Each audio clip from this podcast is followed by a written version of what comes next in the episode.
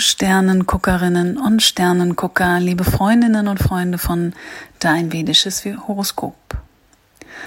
Ich freue mich auf einen neuen Podcast hier für euch und wenn ihr euch für vedische Astrologie interessiert, dann schaut doch auch mal auf meine Seite unter www.dein-vedisches-horoskop.de und wenn ihr euch für Yoga interessiert, dann klickt doch mal auf meine Seite www.yamida.de.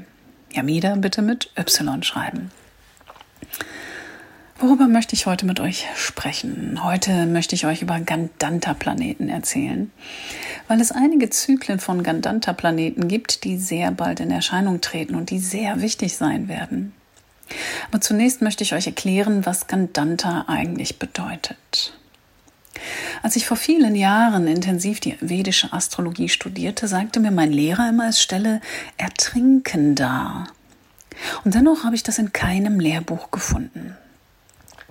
Aber ich durfte mit Erstaunen feststellen, dass er über alle Maßen recht hatte, denn es stellt tatsächlich das Ertrinken dar. Tatsächlich habe ich viele Menschen mit Gandanta-Planeten im Horoskop gefragt, ob es Situationen im Leben gab, bei denen die Person fast ertrunken wäre oder ob es das Gefühl gab, das Leben sei so außer Kontrolle geraten, dass es einem Ertränken gleichgekommen wäre.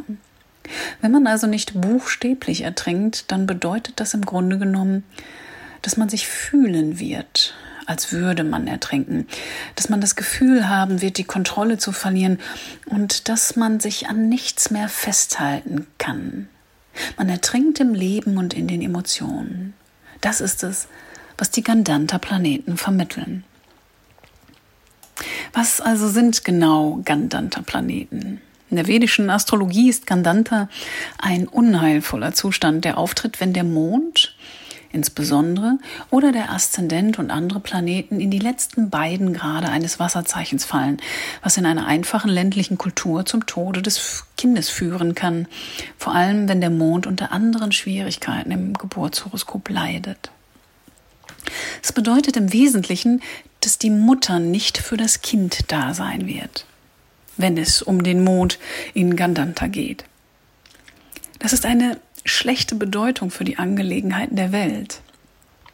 Aber weil der Planet so weltabgewandt ist, ist es potenziell gut für die spirituelle Verwirklichung, wenn die Person die Bedingungen überleben kann. Und es bedeutet, dass die üblichen Gaben des Planeten nicht in vollem Umfang genossen werden können.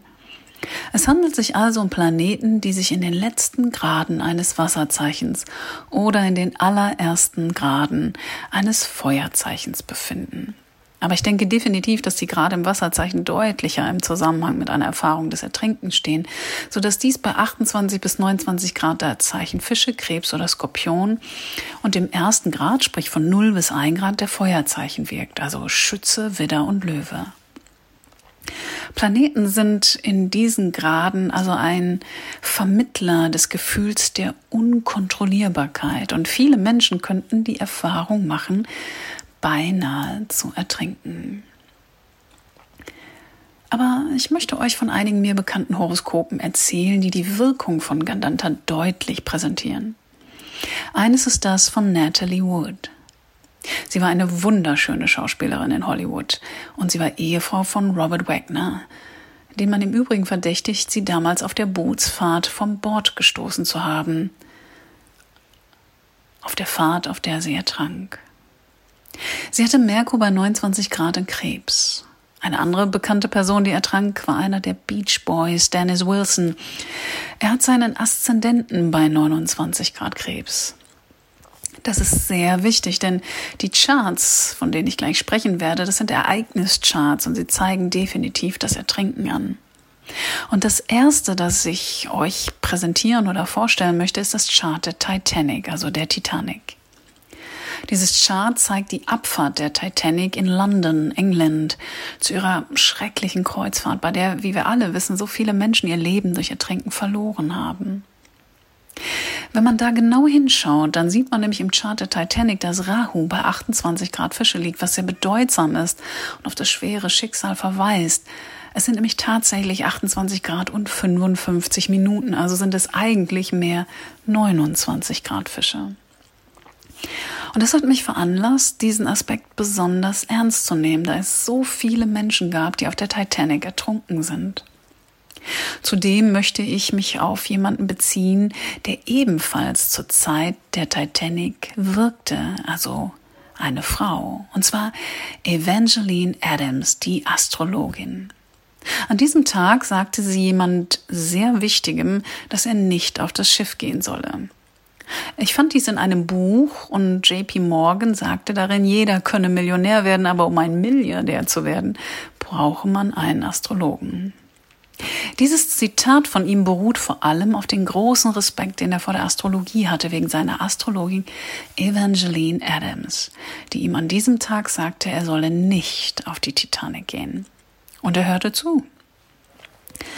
Ein weiteres sehr interessantes Horoskop ist das von Hurricane Harvey, der am 25. August 2017 Houston, Texas wütete. Wenn man sich da das Ereignischart anschaut, dann stellt man fest, dass der Mars bei 29 Grad Krebs und Rahu auf 0 Grad Löwe steht.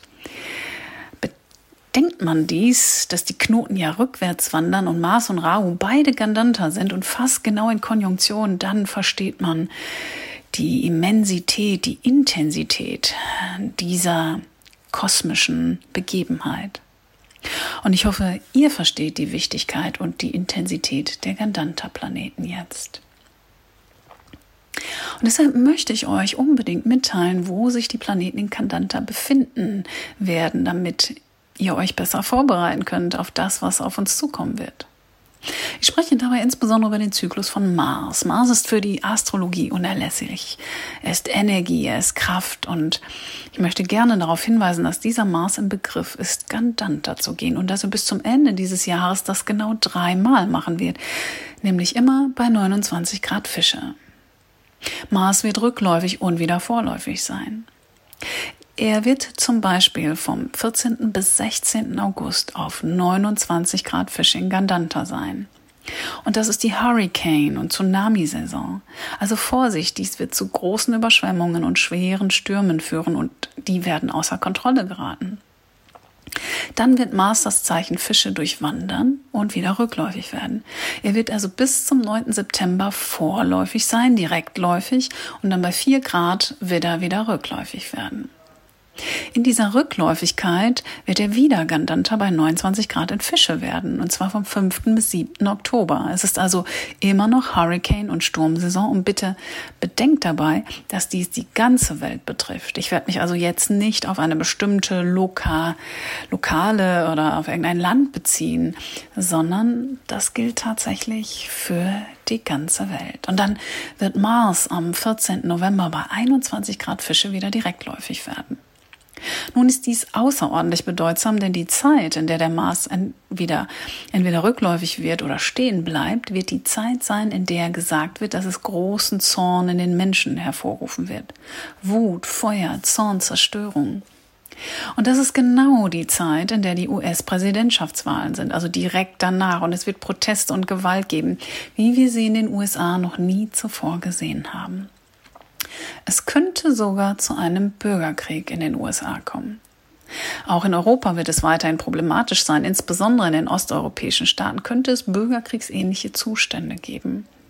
In Deutschland könnte es zu Amtsniederlegungen von oder Angriffen auf Politiker kommen.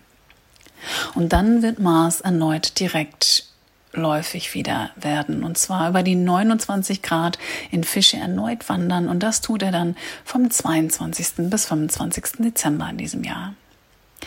In vielen christlichen Ländern sind dies die Feiertage, denn das ist Weihnachten. Beachten Sie oder beachtet bitte, dass all die Umwälzungen und Strudel, die geschehen werden, ja, mit diesem Mars in Konnotation sind, mit ihm zusammenhängen. Mit Mars wird es also nicht einfach, wenn er einmal wieder in den Widder übergeht. Und ihr wisst, das wieder ein starkes Zeichen für den Mars ist. Mars wird vom 16. August bis zum 4. Oktober in Widder stehen und dann wieder vom 24. Dezember bis 22. Februar 21. Das ist sehr, sehr extrem. Und nicht nur das, Mars wird zu diesem Zeitpunkt der Amtseinführung des US-Präsidenten dem Planeten Uranus sehr nahe sein. Das sieht nicht gut aus.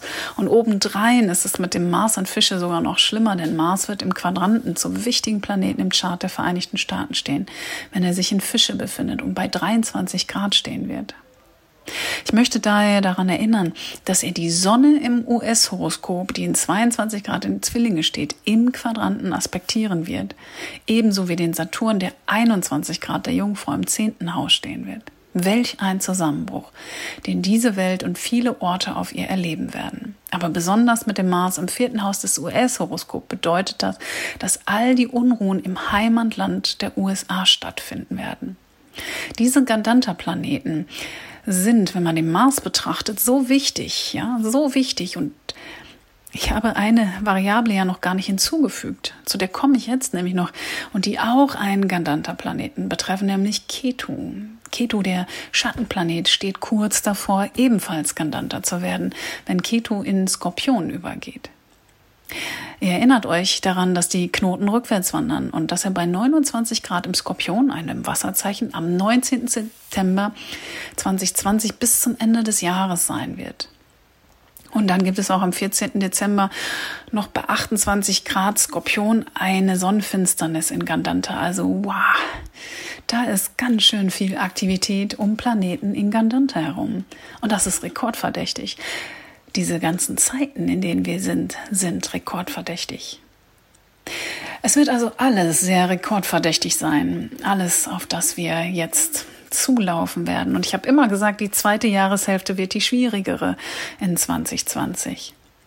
Riesige Ereignisse werden stattfinden und die, die Welt wird sich wirklich wandeln und das werden Dinge passieren, die wir uns nicht vorstellen können. Es ist wirklich kurz davor, dass der Deckel unter dem ganzen Druck abspringt und es wird eine Menge dabei herauskommen. Es wird Dinge geben, die wir nie für möglich gehalten hätten, die bald bis zum Ende dieses Jahres heraufsprudeln werden. Und wie ich schon sagte, macht euch bereit. Ich habe das schon so oft erwähnt, worum es meiner Meinung nach gehen wird. Und wir werden Dinge sehen, die wir vorher noch nie gesehen haben. Also bereitet euch darauf vor. Passt gut auf euch auf und denkt daran, nicht von Wut und Angst verzerrt zu werden, sondern euch zurückzuziehen, um von einem Ort der völligen Ruhe, des, des Respekts, der Hoffnung und vor allem der Liebe zu kommen. Denn dann wird es euch gut gehen. Und wie ich schon sagte, all diese Ereignisse sind eine gute Sache, auch wenn sie erst einmal sich schlimm anhören, aber sie werden eine bessere Welt erschaffen. Und das darf und muss geschehen. Es gibt ein Licht am Ende des Tunnels. Und bis Ende Februar, März 2021 werden wir alle wieder in einer Welt im Sonnenaufgang stehen.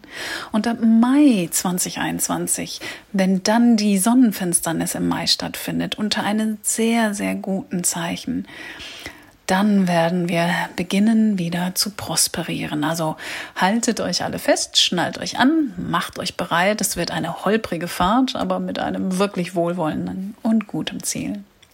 Und dabei wünsche ich euch und uns allen innere Ruhe und einsichtige Zeiten. Bis zum nächsten Mal wieder hier bei deinvedisches Horoskop.de.